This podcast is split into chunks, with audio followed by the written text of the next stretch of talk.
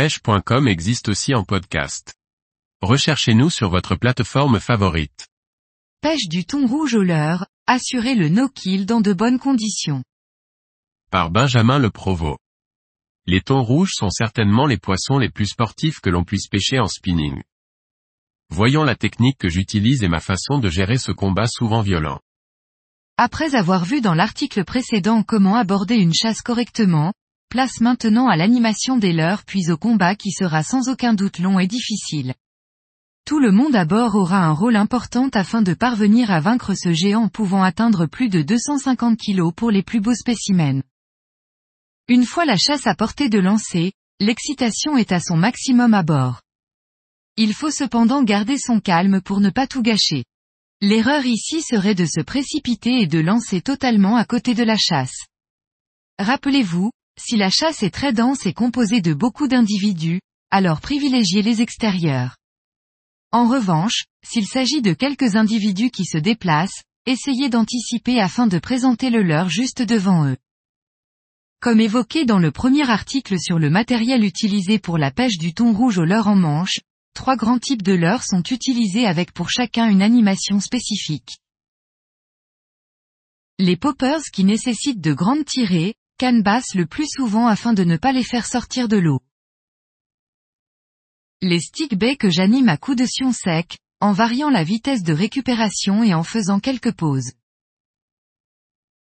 Les leurres souples qui sont très efficaces en linéaire après avoir laissé descendre quelques mètres sous la surface.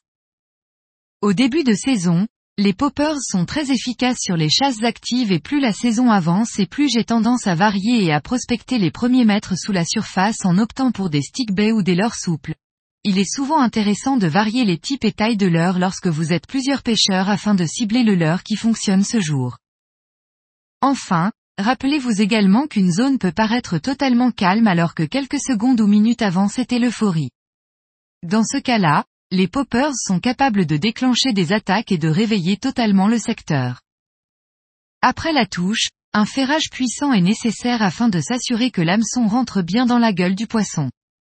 S'ensuit ensuite un rush violent durant lequel il est quasiment impossible de contrôler le poisson. Le réglage du frein est primordial afin d'éviter toute casse. Le poisson va rapidement trouver une profondeur de confort et il va tout faire pour y rester. L'épreuve de force commence à ce moment-là. Lors du combat, le barreur a un rôle primordial car il doit constamment manœuvrer le bateau afin d'éviter autant que possible que le poisson ne passe en dessous et dans la mesure du possible faire en sorte que le pêcheur puisse avoir la position la plus droite vis-à-vis -vis du poisson. Le plaisir de cette pêche se trouve dans l'esprit d'équipe et lors du combat tout le monde aura la possibilité de combattre un peu le poisson en se relayant. L'arrivée du poisson au bateau est pour moi l'étape la plus critique.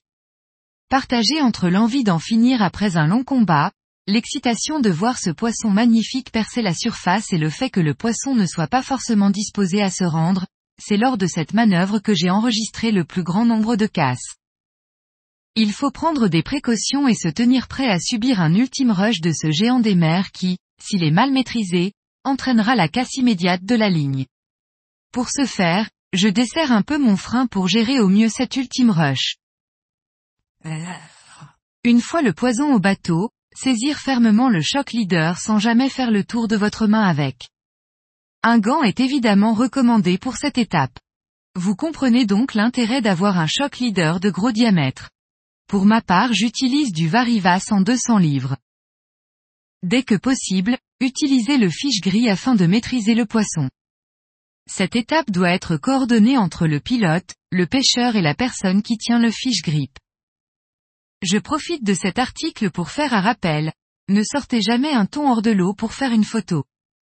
En plus de la difficulté pour le hisser à bord, sachez que ce poisson a constamment besoin de nager pour s'oxygéner. Seuls les tons destinés à être conservés et donc bagués peuvent être hissés à bord. De mon côté, dès que le poisson est maintenu par le fiche grip, j'embraye le moteur afin de créer un courant qui le ventile.